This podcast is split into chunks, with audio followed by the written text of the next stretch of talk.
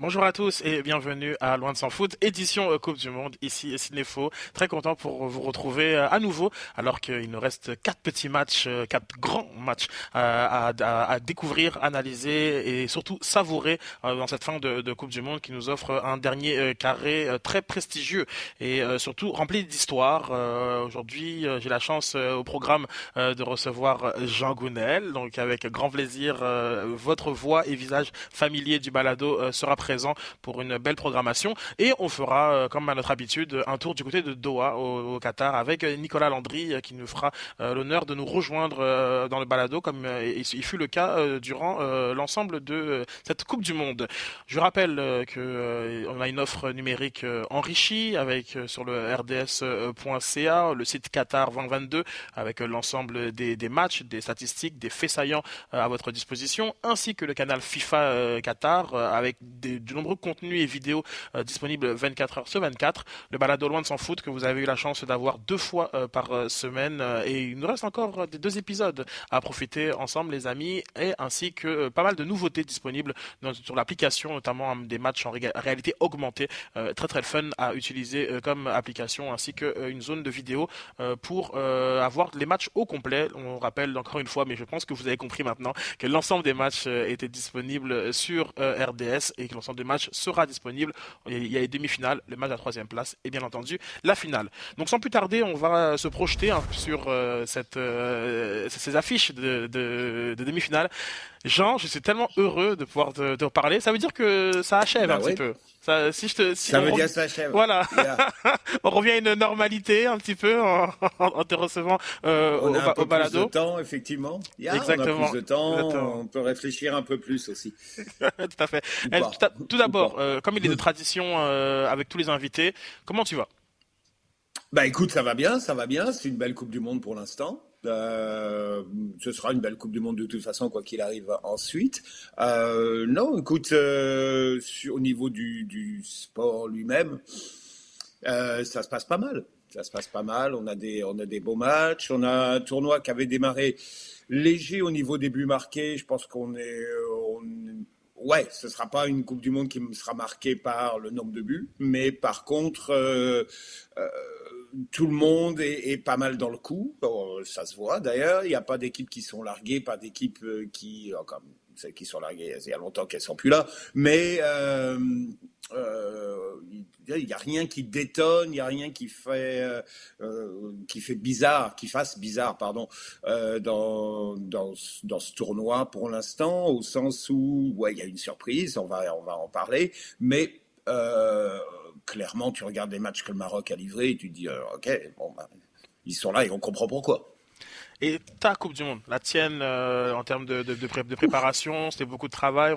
J'ai pu voir euh, ton, ton, fameux cahier lorsqu'on préparait les groupes ensemble à, Loin de s'en foutre en amont de la, de la compétition, mais c'est un travail euh, titanesque. 32 équipes, euh, tu as fait euh, tous les matchs, chaque jour tu étais sur les matchs à partir de, je pense, la deuxième partie des, des, des matchs, pas ceux de 5 heures du matin, c'était plus Pat et, et, et, Oli. mais néanmoins, c'est voilà, c'est 32 équipes à préparer, c'est un, un, rythme soutenu, puisqu'il y a aussi les avant-matchs, les après-matchs, faire des mhm. visuels pour la mi-temps. Et, et, donc, à titre personnel, cette Coupe du Monde, comment toi tu, tu la vis dans, cette, voilà, dans cette ambition qui a été celle d'RDS de vraiment couvrir euh, un maximum de possible de cet événement ça, s'est super bien passé parce que euh, Pat, et, Pat et Olivier ont fait un boulot extraordinaire déjà euh, depuis le début. Euh, ça a enchaîné, ça a très très bien. Et moi, on a vraiment l'habitude de bosser depuis des années ensemble, donc ça, ça, ça, tournait, ça tournait pas mal. Et tous, tous les invités qui sont venus ont été capables d'amener des trucs. Euh, bon, il y a les petits à côté qui, qui, qui n'apparaissent pas quand on est en ondes, mais on passe du temps à discuter tous ensemble quand on fait la préparation. Tu es là avec nous, donc tu vois un petit peu comment ça se passe. Il y a beaucoup d'échanges, beaucoup de discussions. Euh, c'est toujours de super bonne humeur. Et puis tout le monde apporte son truc, quoi. Discuter avec Vendry, discuter euh, avec avec Patrice, discuter avec Marinette. On a on a on a vraiment un échange. Et puis on enrichit plein de choses à, travers ça aussi parce que tu vois le coup d'œil euh, d'autres personnes et, ah tiens ça c'est vrai j'avais pas vu ou, euh, ou tu amènes la discussion sur un point un peu plus précis et, c'est c'est ça c'est vraiment euh, au niveau équipe c'était mhm. génial cette année Ouais, tout à fait. Je suis d'accord avec toi sur cette, cette énergie euh, communicative. Les gens ne savent pas, euh, mais souvent il m'arrivait de, de, croiser euh, Jean. On a une, on, a une salle dans laquelle on a, l'habitude de, de, de, pouvoir se préparer et aussi se, se, reposer. Et puis j'étais toujours assez agréablement surpris à quel point entre les matchs, euh, je pouvais parler avec Jean et parfois même à la mi-temps d'un match qu'il qui commentait, on échangeait un petit peu. Tu étais, toujours très très serein et, euh, et, on, et, on, a vécu des matchs euh, historiques parce qu'on a vraiment, pour le coup, c'est une Coupe du Monde avec énormément de surprises. Euh, on peut faire des analyses après coup, c'est sûr, mais je pense que c'était vraiment le fun, c'était de voir se dérouler en direct certaines choses que tu dis. On arrête d'assister à, à, un moment euh, de, de, de, football.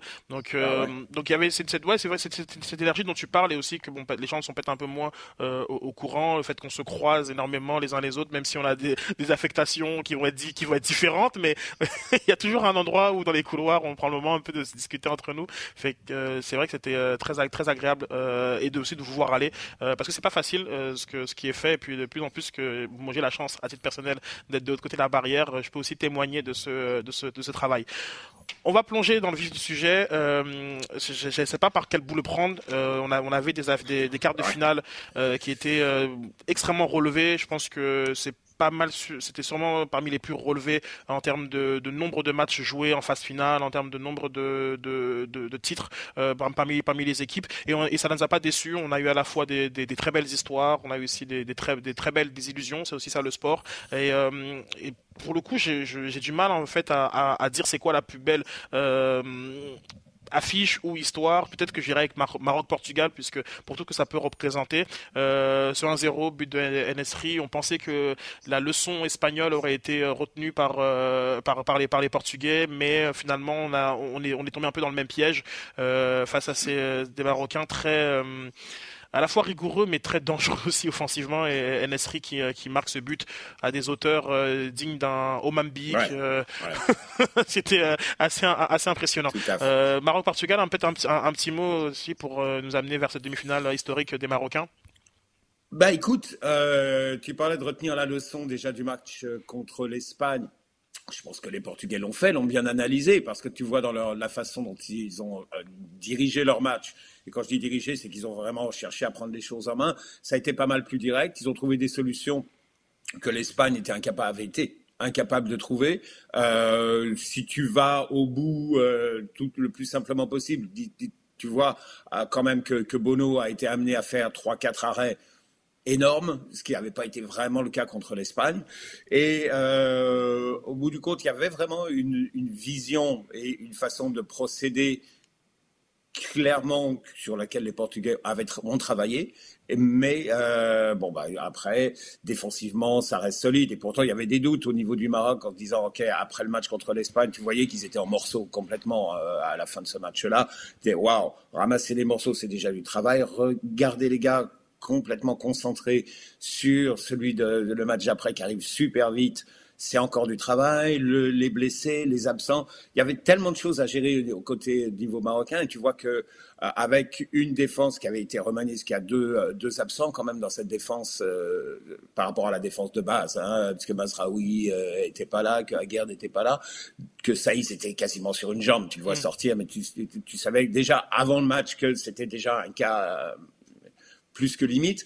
Donc, ça a été euh, euh, héroïque, évidemment, mais euh, ça a été quand même, ça a été avant tout impressionnant par la qualité qui est restée la même, euh, leur façon de, de défendre qui n'a pas bougé, qui, qui était, ils sont venus sur cette force qu'ils qu avaient et qui n'a cessé de, de, de, de croître euh, durant tout le tournoi. Euh, tu vois leur, leur qualité défensive et, et, ça se traduit par les buts encaissés. Bon, voilà, on n'est à rien du tout. Donc euh, c'est vraiment cette force qui, qui, qui, a, qui, a, pu transparaître, qui a gagné toute tout le groupe, parce que toute l'organisation en fait là-dessus euh, a, a, formidablement travaillé, et puis aller chercher les deux, trois petits moments où il fallait faire la différence. J'avoue que euh, euh, il y a eu un moment après le but euh, contre le Portugal où il y a cette action, ce contre qui est menée là juste avant la mi-temps, oui. et c'est euh,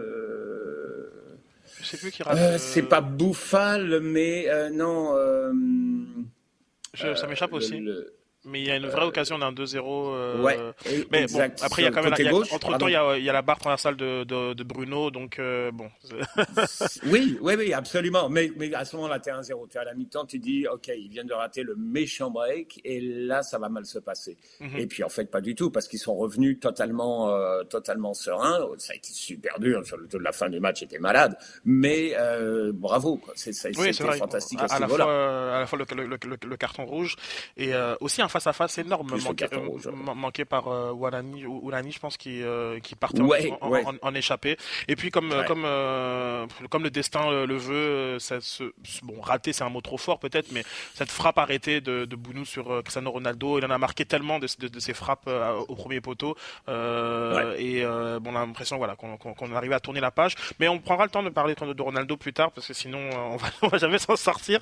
Je, vais Non. te- ah, je vais- aller dans un autre match. On va basculer ben, justement dans- vers l'adversaire euh, du Maroc. Donc Maroc, qui, qui- il faut rappeler, première, de- première demi-finale pour euh, euh, un pays euh, de, la- de la zone Afrique.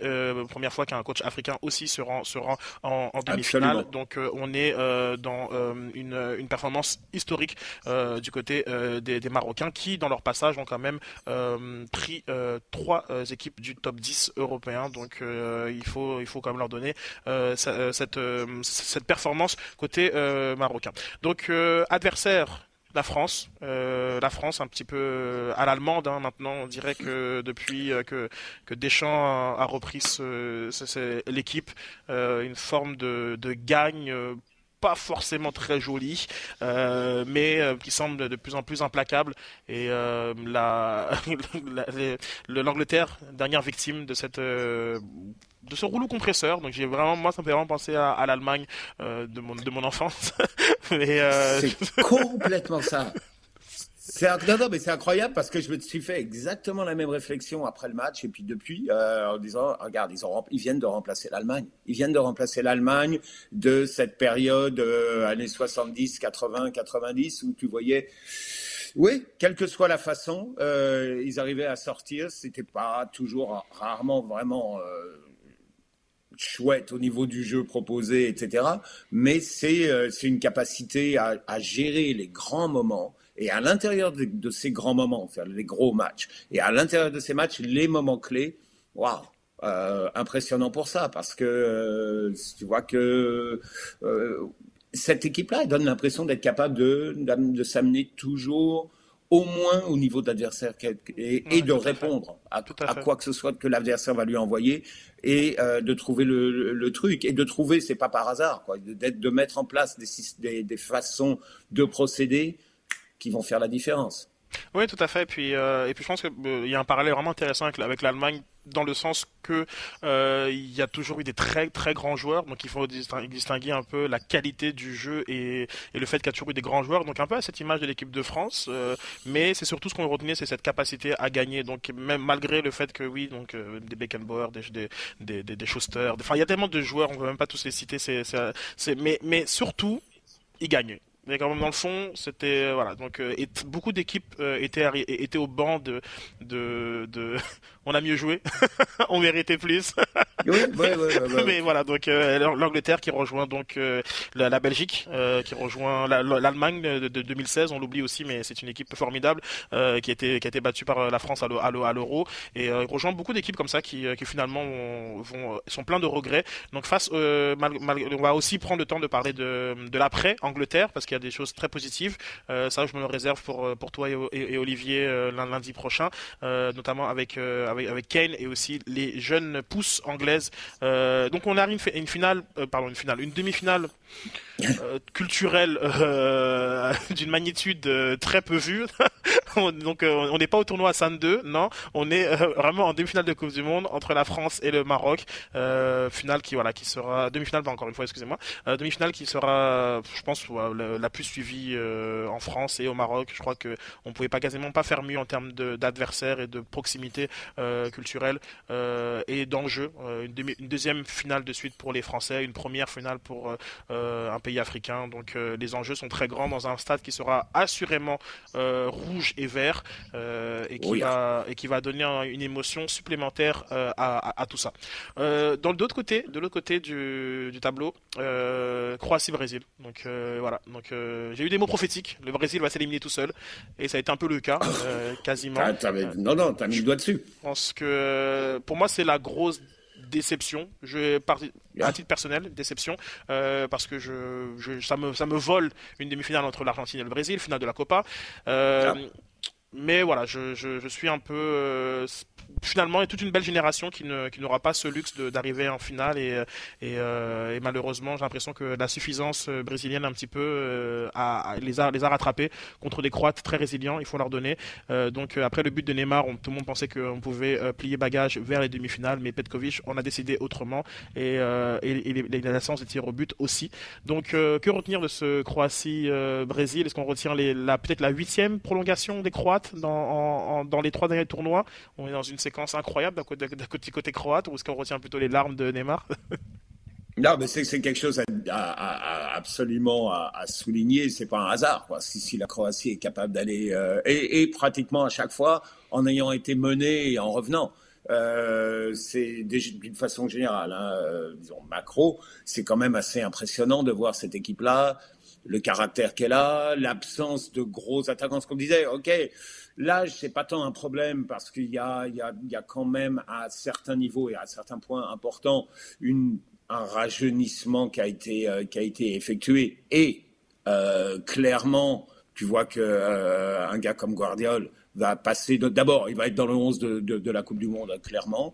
Euh, il a franchi, tout le monde parlait de lui.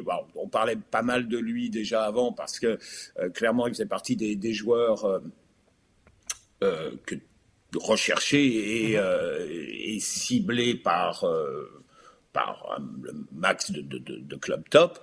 Et euh, bon, bah, son, son, tournoi et son tournoi est absolument fantastique. Donc, au niveau du de, de l'apport de certains nouveaux joueurs, ou soit ça d'ailleurs sur euh, sur son côté, mais euh, ce qui est ce qui est et, et l'autre point qui me manquait à, à première vue, c'était un remplacement à Mandzukic euh, mm-hmm. en pointe.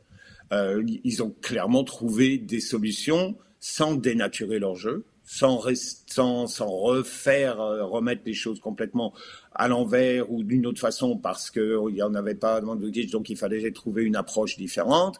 Euh, et tu fais rentrer deux attaquants qui permute régulièrement et qui fait qu'il y a, tu, vois qu'il y, a deux façons de jouer, une à droite, une à gauche, qui sont complètement différentes parce qu'il y a un, latéral qui fait vraiment de piston tout le temps. De l'autre côté, tu as beaucoup plus Perisic, Sosa qui doublonne, mais que sur ce côté droit, tu as le deuxième attaquant qui vient, c'est un coup que c'est Kramaric, un coup c'est Pasalic, et, et euh, il permute régulièrement de façon qu'il y en ait toujours un voire deux dans la surface. tout ça, ça, ça a été bien pensé pour réduire, je dirais, l'impact de la perte de, de Mandzukic. Mhm. Et puis, et puis, parce que faut, faut, c'est incontournable, la salle des machines, C'est absolument hallucinant de, de, de voir euh, ce qu'ils ont été capables de faire contre le Brésil à un moment qui était appliqué à faire certaines choses euh, pour empêcher justement la Croatie de pouvoir ressortir ou de, ou de contrôler un peu le tempo du match, donc essayer de priver le ballon. Et tu vois comment les trois au milieu, donc euh, Brozovic, Kovacic, Modric, sont capables de bouger en permanence. Ça se voit pas beaucoup, mais c'est des déplacements, des petits déplacements. Et puis cette capacité, par leur mobilité, de trouver à chaque fois des nouvelles lignes de passe qui sont euh, qui sont qui c'est impressionnant à voir. Ça m'avait impressionné, impressionné, contre le contre le Canada. Euh, C'est le fait qu'ils étaient aussi rapides en transition rapide que le Canada, alors que dans, dans, dans, les, dans les qualités pures euh, athlétiques, euh, c'était le jour et la nuit quasiment entre, entre les deux, mais leur, leur lorsqu'on dit toujours que le ballon va plus vite que l'homme, il faut voir la Croatie parce que c'est exactement ça. C'est parce que le, jeu de position est tellement euh, bien huilé que finalement bah, le ballon circule à une vitesse euh, qui, est, qui est aussi rapide que si tu avais des ailiers euh, aussi véloces que, que c'est. La seule chose, la seule chose qui aille plus vite que le ballon, c'est là. Ouais, c'est ça, exactement. Et puis, et, puis ça, ça, paraissait beaucoup.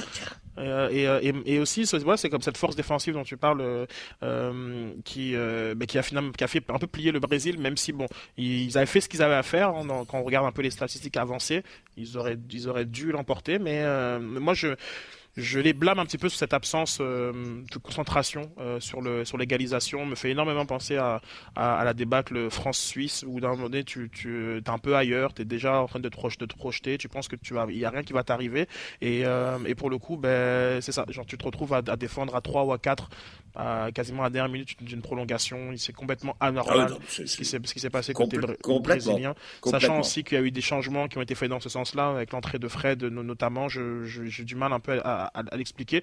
Et puis ça, cette, cette, cette euh, ce manque de concentration c'est après traduit sur cette euh, séance de tir au but où, bon, euh, encore une fois, Rodrigo, qui est premier tireur, je, ne peux pas comprendre euh, cette décision. On fait une séance de tir au but à le meilleur tireur de penalty du monde qui ne tire pas de penalty. Ça, encore une fois, je ne peux pas le comprendre. Donc, ben voilà, donc c'est décevant côté brésilien. mais la Croatie se retrouve face à l'Argentine. L'Argentine qui nous ah. a. une Argentine un peu euh, comment dire vieux jeu. J'ai aimé voir cette. Euh, je vais t'expliquer dans, dans quel sens je le dis, mais c'est le côté ces émotions. Euh, vraiment, ça faisait longtemps finalement qu'on n'avait pas vu des matchs de foot avec des deux équipes qui s'aiment pas. Euh, ça paraît. puis euh, on est vraiment loin un peu de ce qu'on a de plus en plus, un espèce de football à très aseptisé. Et, euh, et, là, véritablement, j'avais l'impression de voir du football un peu de mon enfance où il y avait deux équipes qui s'aiment pas, qui ont envie de gagner, qui sont prêts à tout. Et, euh, c'est ça. Et, et je retiens ces émotions-là qui sont de plus en plus rares, véritablement, je veux dire, excepté Atletico, une équipe de Mourinho par exemple, ou autre, mais c'est de plus en plus rare. On a déjà parlé qu'on avait parlé de la rivalité entre City et Liverpool, euh, mais de voir voilà comme c'est ce niveau de, d'intensité. Il y avait peut-être euh, Ghana, euh, Uruguay, pour des raisons qu'on sait. Qui Ghana, Uruguay, pour d'autres raisons, ouais. ça. Mais voilà, donc moi je retiens beaucoup ça, ces images-là. Ah ouais C'était, voilà. Mais c'est vrai, c'est marrant parce que les, les, autres exemples que tu as cités, sinon c'était au, au niveau club. Au niveau équipe nationale, c'est vrai que tu le vois pas. Alors est-ce que, oui, il y a une façon, une certaine forme de, de, football effectivement euh, aseptisé ou en tout cas tellement uniforme sur les derniers tournois. Ce qui m'avait un peu gêné moi il y a quatre ans, c'est que c'était des oui, il y avait eu des buts, il y avait eu des, histoires, euh, etc. La qualité générale était bonne, mais c'est vrai que tu avais un peu l'impression de voir les mêmes modèles se répéter régulièrement. Là, je trouve qu'il y a, y a, on revient quand même à des caractères, à plus de caractère. Voilà avec des équipes nationales qui ont, le, du caractère. Euh, mais c'était c'était extraordinaire parce que tu vois, je, je, suppose que tout le monde a vu ça, cette, cette image des, des, des, des Argentins qui pourrissent la tête des, des, des Néerlandais au moment des, bah, une fois le tir au but marqué. Oui, tout à fait. Ce qu'on qu'on ne voit pas forcément, ce qu'on n'a pas vu pour forcément, c'est juste avant que euh, Martinez ait tiré le, le, le péno gagnant, le tir au but gagnant, comment lui-même se fait entourer par quatre ou cinq Néerlandais. Le temps qu'il quitte le, le, rond central pour aller prendre son, son tir, ils sont quatre autour de lui, et puis ils de lui filer la tête de façon absolument incroyable. Quand il arrive au moment de placer son, son ballon, tu as le gardien qui est juste devant lui, là, vis-à-vis complètement. Il, là, l'arbitre doit même aller le, faire, euh, le faire bouger. Il y avait vraiment cette, euh, cette envie qui était au-delà de gagner, mais de, de, de, de, de casser la tête de l'adversaire, quoi, complètement. tout à fait. Il y avait clairement, clairement historique. Il y a, voilà, c'est cette historique qui, avait été un petit peu laissée de côté quand ils s'étaient rencontrés en demi-finale euh, il y a huit ans euh, au Brésil. Euh, on avait dit que c'était ça c'était pas mal euh, c'était pas mal géré. Euh, là c'est revenu à Ouais, tout à fait. Puis c'était euh, euh, le naturel revient au galop. Quoi. Claudine et toi avaient fait un, un, super topo sur euh, cette affiche qui est la deuxième affiche la plus fréquente de la de la Coupe du Monde, je pense derrière Brésil-Suède, et, et, et, de voir finalement tout ce que ça représente dans l'histoire de ces de, de, de, ces de ces deux pays, c'était fascinant. Et, et donc on a eu beaucoup de de beaucoup de, c'était assez toxique entre les deux équipes. Euh, euh, et, et, et, puis mine de rien ça faisait un peu plaisir à voir. Je, par exemple je, je à titre personnel encore une fois j'étais un peu déçu de l'attitude sénégalaise contre les Anglais. J'ai pas l'impression que euh, ils avaient vraiment envie de, de, de tout donner pour pour battre les Anglais. Je pense qu'il y avait encore cette souci d'être d'être propre dans la manière de, de, jouer. Et, et, et, je pense que véritablement une équipe sénégalaise qui se dépouille qui est prête à, à partir du match avec avec 5-7 cartons jaunes et voire un carton rouge aurait pu déranger complètement les, Anglais et je pense même les, battre avec une approche très, voilà, très agressive, mais bon, dans, son, dans, le, dans les limites du, du football évidemment, mais je crois que ça fait partie aussi du football et qu'il y a des équipes qui se, voilà, qui se tirent des balles dans le pied à ne pas avoir cette composante, cette, cette, cette approche un peu mentale euh, très, voilà, très, euh, je pourrais dire euh, intense pour rester euh, poli. Euh, mais ça fait, ça fait, ça fait partie du, du, du, du football. Puis, puis voilà. Donc après, à la fin, voilà. donc ça nous met un, une affiche entre la Croatie et l'Argentine. Donc Messi ou Modric, les deux génies, l'un des deux ira ouais. deuxième finale. un cercle très fermé. Je ferai les calculs un peu de mon côté, je pense, pour une prochaine chronique sur ceux qui ont la chance d'avoir joué deux finales. Il n'y a pas beaucoup de joueurs qui, euh, qui ont ce, euh, ce privilège. Euh, voilà. Jean, je te remercie énormément. J'ai Nicolas qui est avec nous, qui nous attend depuis, depuis le Doha. Et j'ai hâte qu'on puisse reparler lundi prochain avec, avec Olivier pour faire un peu le bilan de cette, de cette coupe, coupe du Monde, les histoires, les personnages et autres. Donc je pense qu'on faudra dire à Luc qu'on en aura pour deux heures. ouais. non, écoute, juste un dernier truc, parce que c'est vrai qu'on on, on a, on a vite parti sur euh, l'atmosphère du quart de finale entre Argentine et Pays-Bas, ce qui est euh, quand même remarquable aussi euh, quand on vanté les qualités de, de, de la France, de la Croatie. Pour l'Argentine, parce qu'on savait dès le départ que c'était une équipe qui allait jouer beaucoup pour Messi. D'accord? Là, c'était clair. La façon de le faire, ça, c'est quand même parce que tu vois qu'il y a derrière tout ça une organisation qui a, qui a été vraiment extraordinaire et qui ils sont à un moment, tu sais qu'il va pas te donner, ça va pas être euh, bling bling euh, pendant 90 minutes. Ce que tu veux, c'est que trois fois dans le match, il soit absolument extraordinaire.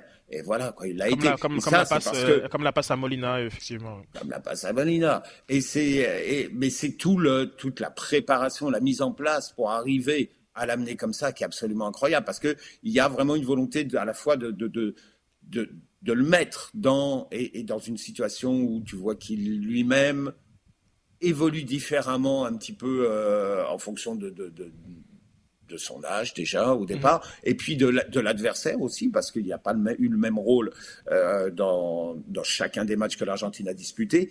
Mais c'est surtout cette volonté côté argentin d'être capable de le mettre dans les meilleures, la meilleure situation possible pour l'équipe. Jean, je te laisse. Euh, euh, dernière question avant, avant, de te laisser. Argentine 2022 plus forte qu'Argentine 2018 2018 oh, oui. Ah, oh, absolument. Absolument, ouais. Euh, Tactiquement, il y a, y a un kilomètre de différence. Hum, je, suis d'accord avec toi. Euh, merci beaucoup, merci beaucoup. Je te remercie énormément. Toujours un plaisir. c'est un, grand plaisir. Les auditeurs sont très très contents de t'avoir euh, de retour euh, au, balado et, et, on se parle la semaine prochaine pour cette, ce bilan de, de, de, Coupe du Monde. Et bon match à tout le monde. Merci beaucoup, Jean. Bon match au pluriel d'ici d'ici dimanche. Merci Cinq beaucoup. matchs. Ça va, Nicolas? Ça va Ça va super bien, je suis très heureux, on te retrouve du côté euh, de Doha, et bah j'ai dit 5 matchs, mais en fait non, il en reste 4, 1, 2, 3, 4, avec le, match euh, de, la, troisième place, 4 matchs, c'est fou, hein. on est passé, à un moment donné on était au début de la montagne, et on pensait que c'était quelque chose qui serait infranchissable, et puis tout d'un coup t'arrives, euh, il reste plus grand chose, on a, beaucoup de temps entre les matchs, de ton côté, euh, tu as eu la chance de pouvoir assister à deux quarts de, finale. Euh, J'aimerais que tu puisses un peu nous, partager ces, ambiances. On parle d'un, Croatie-Brésil et euh, d'un Maroc-Portugal.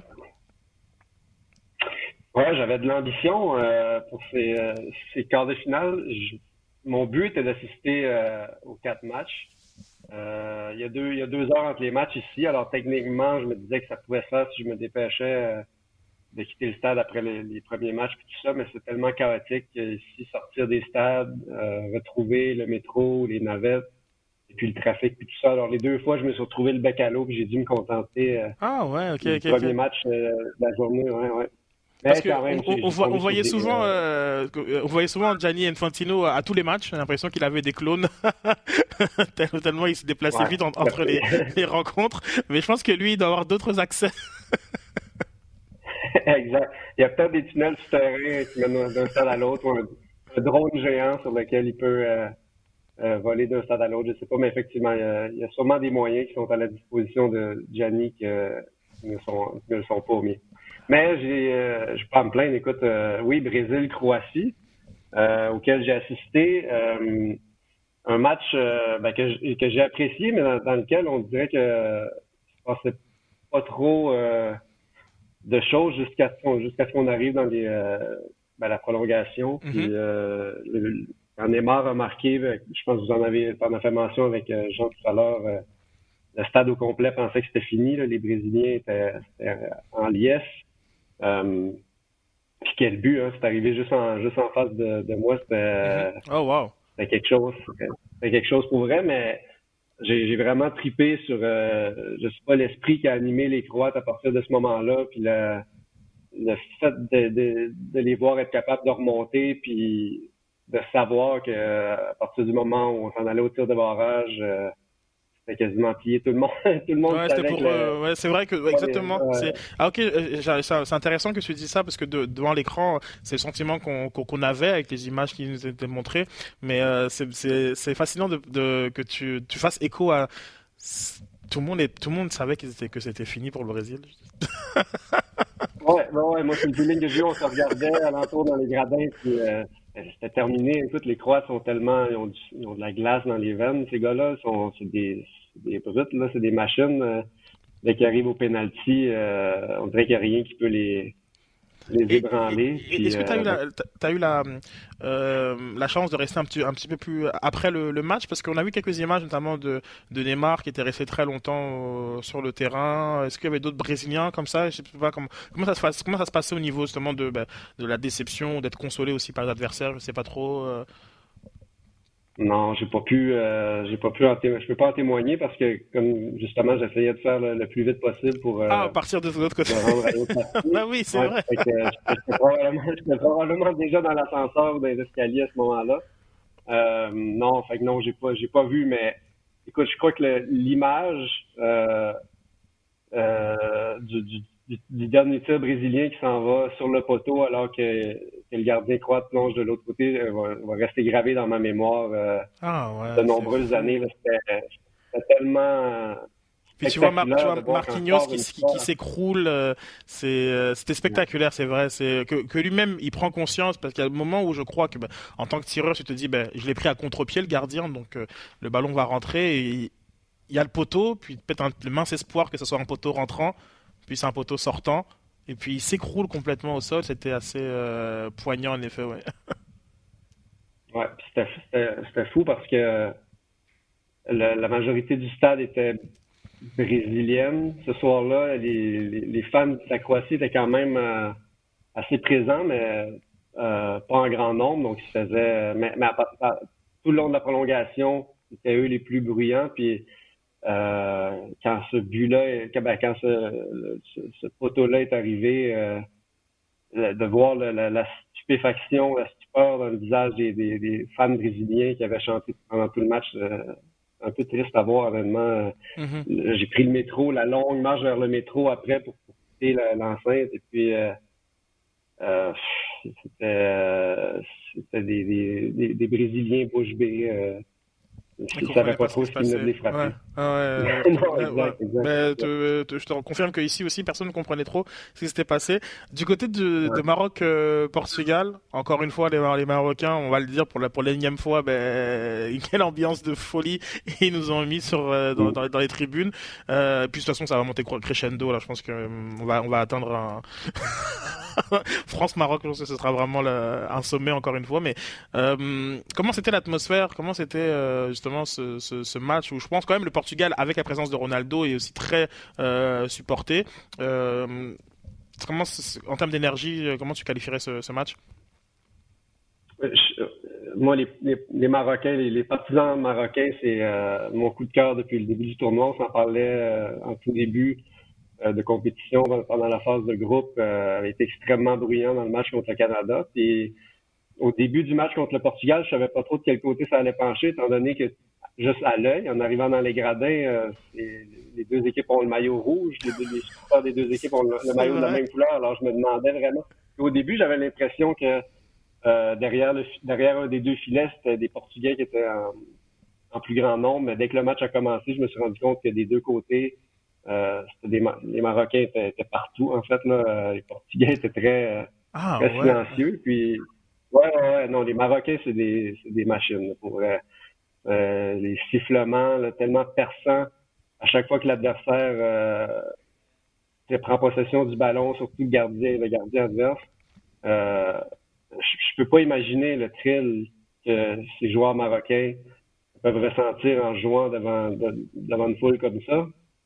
Euh, c'est sûr, ça, ben même euh, Walid Regragui, le sélectionneur, l'a reconnu à quelques reprises en conférence de presse qu'il sent son équipe transportée par, par les supporters. C'est c'est particulier. C'est particulier. Je suis peut-être pas le mieux placé pour euh, comparer à d'autres éditions de la Coupe du Monde et tout ça, mais c'est particulier quand on compare avec le support que les autres équipes reçoivent. moi, je te dis qu'il y a peut-être l'Argentine qui peut compter sur un oui, oui. Euh, de, de, de l'extérieur, c'est ça, oui.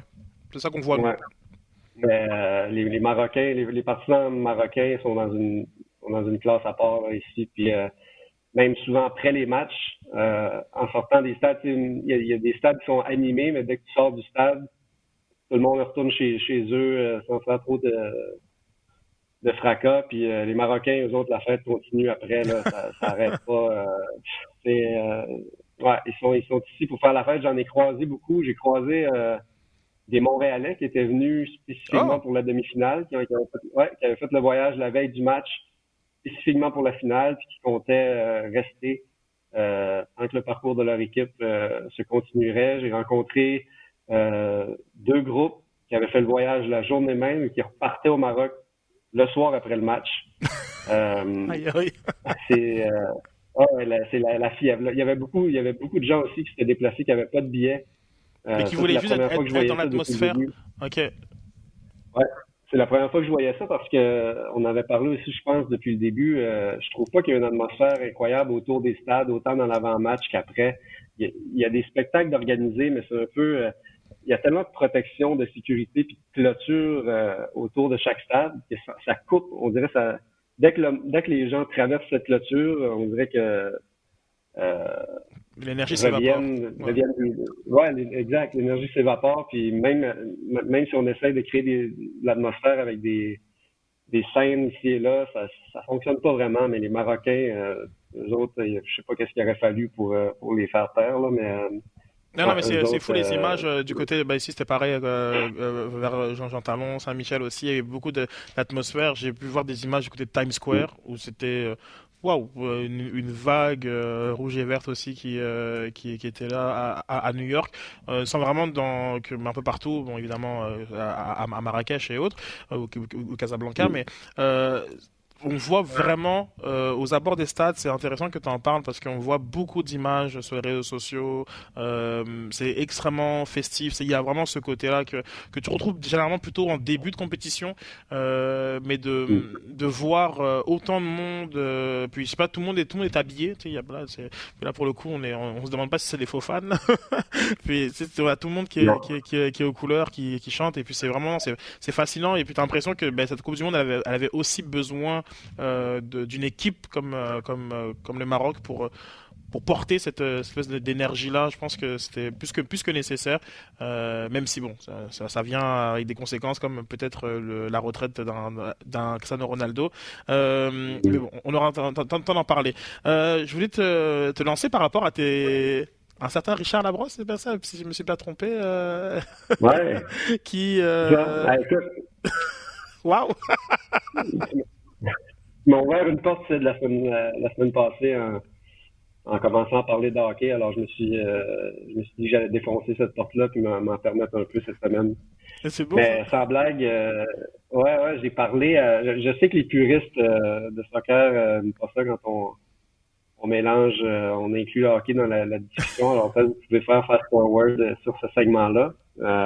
mais je, je pouvais pas passer à côté de cette histoire-là au début du tournoi, j'ai reçu un courriel euh, d'un monsieur du Québec qui disait écoutez nos reportages, écoutez la Coupe du Monde sur RDS depuis le début. Puis ça lui rappelait des souvenirs parce que lui avait habité à Doha euh, au début des années 2000, de 2001 à 2006. Puis il avait créé euh, une ligue d'hockey qui existe toujours aujourd'hui, euh, qui est une espèce de... Si c'était chez nous, on dirait que c'est une ligue une ligue de, garage, mais euh, une ligue de garage glorifiée avec, tu sais, on, s'en parlait à quel point il y a beaucoup d'expats ici, des, Américains, des Canadiens, des, mm-hmm. des gens d'un peu partout qui viennent ici pour le travail. Puis euh, ces, gars, ces, gens-là, il y en a beaucoup qui sont impliqués dans une ligue de hockey ici. Mais cette ligue-là, elle a été euh, elle est née de l'initiative de, de monsieur qui s'appelle Richard Labrosse, qui habite à Mirabel aujourd'hui. Euh, puis ce qui est drôle, c'est que tout ça a commencé à peu près à cinq minutes de notre hôtel. Euh, la première fois qu'on est, quand on est arrivé, on est allé euh, au centre commercial à côté faire une petite épicerie. Puis je me souviens, on, quand on monte au premier étage, on voit qu'il y a une espèce de grand cercle vide qui, qui donne, si on veut, sur le rez-de-chaussée circulaire. Euh, puis c'était des jeux gonflables, dégonflés, mais mon premier réflexe, j'ai vu ça, j'ai fait, hey, ça serait, on, dirait que, on dirait que ça a été fait pour une patinoire. puis, euh, effectivement, M. Labrosse m'a confirmé qu'à son époque, c'était une patinoire, puis que lui, quand il a vu ça, euh, il a dit, faut que je, faut que je commence, euh, faut que, faut que je commence à, faut que je crée quelque chose avec, le hockey ici. Je veux que mes gars jouent au hockey, puis je veux, je veux créer une espèce de, de buzz autour de ça. Fait que, bon, avec les difficultés, euh, pour faire une histoire courte, vous, vous irez lire mon texte euh, sur rds.ca, mais avec les, difficultés qu'on peut imaginer, euh, pas évident de trouver de l'équipement pour, euh, pour, les jeunes qui veulent jouer en ici. Euh, louer la glace. Le, le, gars dit que, M. Labrosse me disait que la glace était gérée par un, un, gars qui avait un salon de bowling juste à côté, puis il voulait leur louer la glace 2000 pièces pour chaque chaque séance, chaque fois qu'il voulait aller jouer au hockey. Euh, bon, la glace était ronde, il n'y avait pas de baie vitrée, donc au début, il avait même pas le droit de jouer qu'une rondelle. C'est lui qui a fait ses buts lui-même avec des, tuyaux de plastique. Euh, une, belle histoire parce que ça a fait boule de neige, tout ça. Euh, il a réussi à, avoir une centaine de jeunes avec les années qui allaient faire des tournois à Dubaï, à Singapour, lui-même avec son équipe d'adultes, aller en Angleterre, au Koweït, faire des tournois. C'est fou, hein, les on, on se douterait peut-être pas de ça, mais il y a, il y a du hockey à peu près dans tous les pays. Là, on trouve des, des Canadiens ou des Américains qui, se sont arrangés pour, euh, pour amener leur sport préféré, euh, peu importe les conditions. Et euh, ce que je trouve fou avec l'histoire de M. Labrosse, lui, il est resté, il est resté cinq ans à Doha avant de retourner au Canada. Maintenant, il est retraité au Québec. mais le trophée qui est aujourd'hui remis euh, aux champions de la ligue, euh, la, la, la Qatari euh, International Ice Hockey League, je pense que ça s'appelle. le trophée porte son nom et celui de son ami avec lequel il a, créé la ligue, le Mirendorf Labros Cup.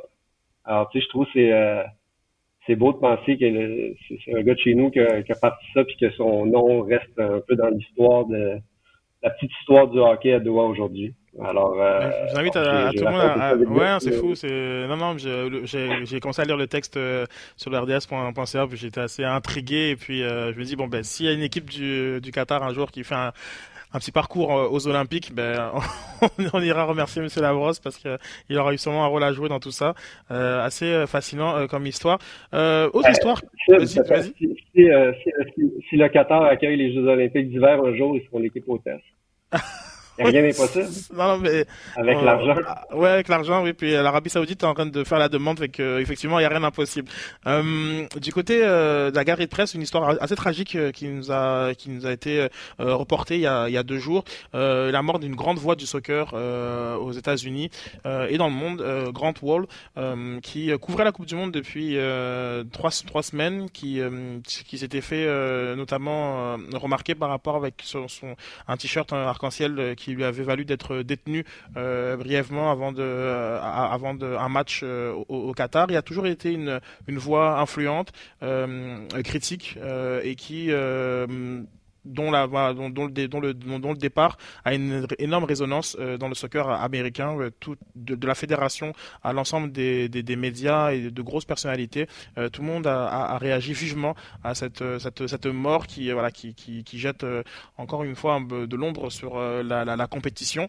Euh, T'as pas, pas nécessairement eu l'occasion de, le côtoyer, euh, mais euh, comment cette, cette nouvelle peut-être a été, je sais pas, moi, je sais pas, diffusée ou, euh, ou, reçue, je sais pas si, euh, c'est le bon terme, euh, de, de, de, ton côté. Nous, on a pris ça dans, dans, la nuit ici sur les réseaux sociaux et avant de se demander si, si c'était si c'était vrai, c'était faux, puis c'était confirmé malheureusement.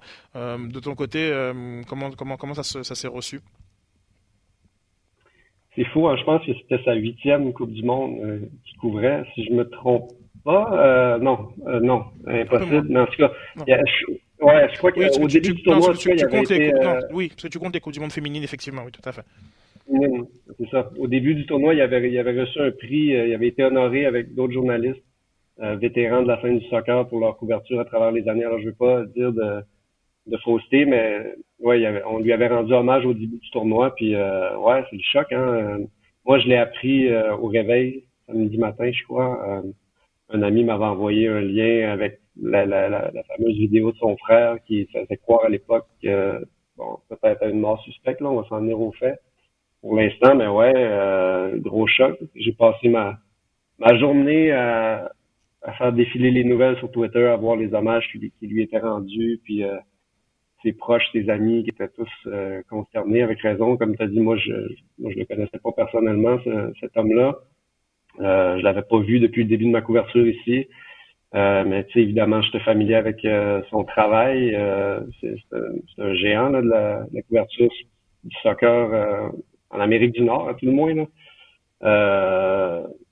moi, je me souviens de lui. Euh, j'étais, j'étais un grand lecteur de Sports Illustrated quand j'étais plus jeune, puis euh, il écrivait beaucoup de textes sur le, le, sport collégial, le sport universitaire américain. Euh, il avait écrit un article sur LeBron James. tout à fait, la fameuse avant même que LeBron. Chosen One, ouais, effectivement. Ouais, exact. À l'époque où LeBron était encore à l'école secondaire, euh, c'est un excellent journaliste. Euh, dernièrement, euh, je me souviens, mon, ami Michael Filion, qui travaille à RDS, euh, m'avait euh, fait connaître un podcast qu'il avait produit sur Freddy Adou, l'ancien jeune prodige du soccer américain. En tout cas, ouais, ouais, ça, ça frappe. Je ça, ça brisait le cœur. Je suis allé fouiller dans ses archives justement pour revoir ses vieux articles écrits pour Sports Illustrated. Puis c'est là que tu te rends compte à quel point c'est un OG de la couverture soccer par, par chez nous. Là. Euh, il y avait des textes, lui, de Doha, à la Coupe du Monde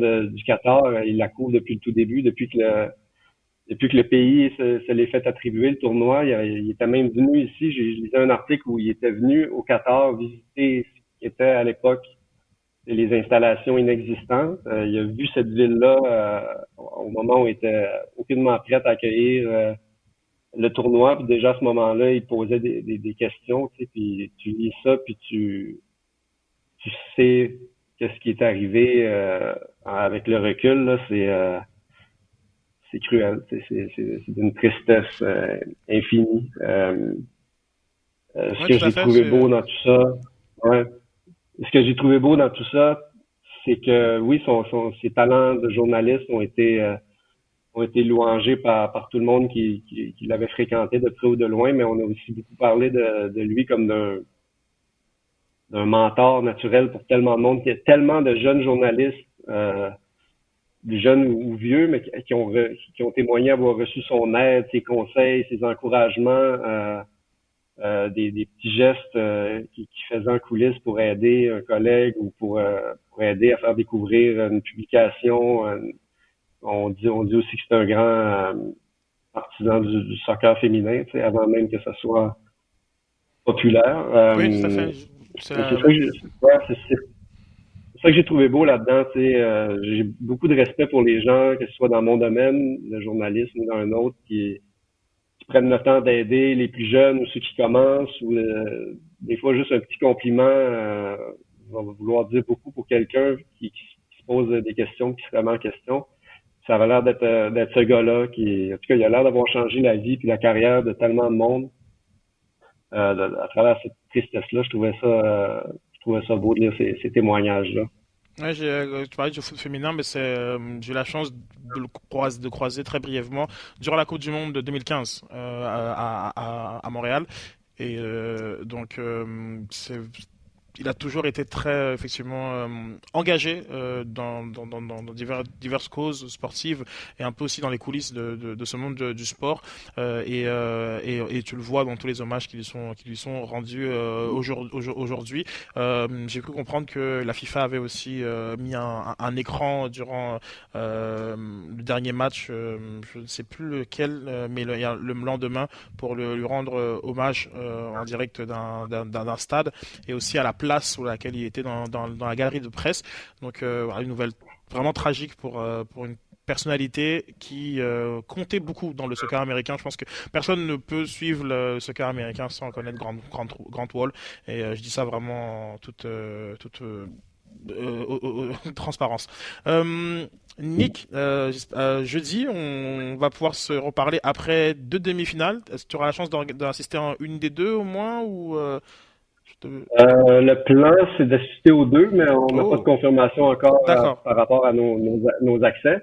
Euh, L'Argentine, euh, France-Maroc, euh, pas France-Maroc, demain, un des demain, deux, je me souviens Demain, c'est Argentine, demain, c'est Argentine-Croatie. C'est ça. Puis le France-Maroc va être, tu sais, au début du tournoi, on se parlait des, des stades, puis j'étais allé au Albait Stadium, le, le Albait pour le, premier match Équateur-Qatar, puis je te disais que de l'extérieur, je l'avais trouvé plus ou moins beau, puis le aérienne qui, qui m'avait impressionné. Bref, je suis pas allé encore. C'est un des deux stades que j'ai pas visité euh, durant la Coupe du Monde. Et puis euh, le, France-Maroc est dans celui-là. J'espère que tu as visité l'autre parce que qui se fait démonter en ce moment même. Hein. C'est vrai? Oui. Il y a des... pas vu. Ah oui, non, non, il y a des, il y a des images. Alors, au, à moins ce que je me suis fait apprendre euh, dans des fake news, c'est, c'est possible, hein, j'ai regardé ça très rapidement, euh, mais ce que je comprends, c'est que l'autre, euh, celui qui est avec des, des, des, espèces de des conteneurs, euh, est en train de se faire démonter à l'heure où on se, on, se, on, se, parle. Donc, je vais vérifier mes, mes, mes, mes sources et nouvelles, parce que ça se trouve, c'est peut-être, j'ai vu une image quand il se fait construire, là on présente comme s'il se faisait démonter, mais apparemment c'est acté, il est en train de se faire démonter à l'heure où on, à l'heure où on se parle. Donc, euh... voilà. C'est tellement fou, ça. Au début du tournoi, on, s'en parlait, puis euh, je venais d'arriver, j'avais pas encore euh, mes repères en ville, tout ça, puis où sont situés tel et tel stade comparé aux autres. Je n'étais pas en mesure de trop saisir tout ça, mais il y a quelques jours, je suis sorti du centre média, j'ai pris l'autobus pour aller à un stade, puis en dedans de 10 minutes, j'en ai vu trois. dont à un moment donné, j'en avais deux dans mon champ de vision. Tu sais, c'est tellement insensé. De mais, penser mais, mais c'est intéressant que tu dis ça parce que à ce moment-ci, là, je remets en perspective tes premiers commentaires sur euh, euh, euh les sorties de, de stade. Ça veut vraiment dire que c'est en termes d'organisation, le flux de, personnes peut être un peu mieux géré que ça, puisque si les stades sont aussi proches, mais que ça peut être, aussi, ça peut être compliqué d'aller à, plusieurs, d'un match à l'autre, c'est vraiment, je pense qu'il y a un meilleur travail à faire au niveau de la sortie des, stades. Je... je sais pas, je pense que n'importe où tu vas, tu vas mettre 45 000 personnes dans, à un même endroit, tu vas leur demander de quitter en même temps. je suis allé voir beaucoup de, matchs. Euh, de foot ou peu importe aux États-Unis, c'est toujours un peu le bordel euh, pour sortir. Fait que je crois pas, je crois pas que l'organisation est à blâmer de ce côté-là dans le truc qui nous ouais, concerne. C'est juste, euh, c'est vrai, oui, 45 000. c'est assez bien, euh, c'est assez bien géré là, en sortant de Croatie-Brésil. Euh, il y a un, bon, un chemin et un seul qui mène au, métro, mais il y a des, il y a, des, de la sécurité partout. Qui, non, mais il y a de la sécurité qui arrête le flot trafic pour, euh, pour le laisser rentrer progressivement euh, dans le métro au lieu que tout le monde s'entasse euh, dans le grillage puis que ça soit un peu comme on l'avait vu euh, on l'avait vu au match un match amical test qu'ils avaient qu'ils avaient fait avant, avant, la compétition justement ça a été la grosse crainte. On a vu des des des scènes enfin, de, de mouvements de foule euh, aux abords des, des, des, métros. Et puis ça c'est c'est une très très grosse crainte qu'on peut avoir dans les sorties dans, les sorties de, mm. de, de, de stade. Ok bah, c'est ben, c'est bien. Merci. Je me posais la question euh, par rapport à cette proximité. Euh, et cette proximité aussi qui rend aussi l'événement très particulier parce qu'il y a une concentration de fans à, au, même au même endroit euh, chose que bah, on verra pas par exemple nous à, notre coupe du monde en Amérique du Nord parce que il y aura pas tout le monde dans les dans, dans un rayon de 15 km, ça c'est sûr. mais euh, ça rend ça un peu mais, il y a, y une question qu'on se posait euh, avec les amis, avec les collègues euh, récemment. J'aimerais vivre une Coupe du Monde dans une ville, dans un pays où il y a déjà une base de fans. Euh, une Coupe du Monde en Allemagne, par exemple, ou au Brésil, parce qu'ici, c'est vraiment les visiteurs qui mettent l'ambiance sans eux, il se passe absolument rien. les gens qui sont ici, je dis pas que tout le monde est, indifférent au soccer et à, l'événement qui, se déroule chez eux, mais c'est uniquement exclusivement les, les, visiteurs, les touristes qui mettent l'ambiance. Je m'imagine une Coupe du Monde en Allemagne, oui, les, les, les, lieux de compétition sont plus éloignés, mais tu vas à Munich, à Francfort, c'est déjà tout des oui, une atmosphère de, football. T'ajoutes à, à ça le, l'afflux de visiteurs qui, qui arrive, ça, ça, doit être, ça doit être encore plus euh, ça va être intéressant comme dynamique. Ça va être tout à fait, tout à fait, effectivement. Mais je pense que dans, dans, certaines villes, justement, ben, que ce soit au Mexique, euh, mais aussi il y a des, comme des villes qui sont très euh, orientées aussi euh, sportives et, et aussi foot maintenant. New York, notamment, comme je t'ai dit, les images qui étaient impressionnantes dans, dans, dans, Times Square. Il y avait aussi des, des, des files d'attente. Ça, c'était pour le match en Angleterre et États-Unis. des nombreuses files d'attente devant des, des cinémas, des, des, théâtres, toutes sortes de salles qui avaient été réaménagées pour diffuser le, le, match, euh, ainsi que les bars et les, pubs. Donc tu as l'impression aussi que justement dans ces, dans ces villes-là, dépendamment des, des équipes qui seront présentes, euh, mais je pense à toutes les équipes britanniques ou les équipes euh, italiennes, grecques, qui ont des grosses diasporas, ce sera vraiment intéressant à suivre du côté des États-Unis ou de Toronto. J'allais dire Montréal, mais bon.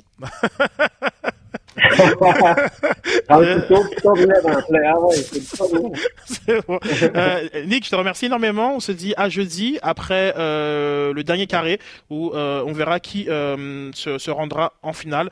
J'espère que, que, voilà, que tu auras la chance de regarder les deux matchs pour nous raconter ces atmosphères qui sont très uniques au Qatar. Ça marche. À bientôt. Salut tout le monde. Merci d'avoir euh, été des nôtres pour euh, ce euh, Loin de s'en foot avec Jean Gounel et Nicolas Landry. Vous retrouvez Jean aux commentaires des matchs et vous retrouvez les textes de Nicolas sur le rds.ca, lui qui est en, direct de Doha et qui nous, nous collecte de nombreuses histoires à partager et à découvrir. Merci beaucoup d'avoir été à l'écoute de votre euh, balado euh, soccer euh, loin de s'en foot. Je vous remercie toujours pour vos interactions, vos, questions, vos commentaires qui aident à la programmation de, ces émissions et je vous invite à les partager, les, capsules et les chroniques qui sont extraites sur les sites web, mais aussi à partir de iHeart Radio et toutes les plateformes de balado diffusion. Et on se dit à un prochain épisode. Merci beaucoup.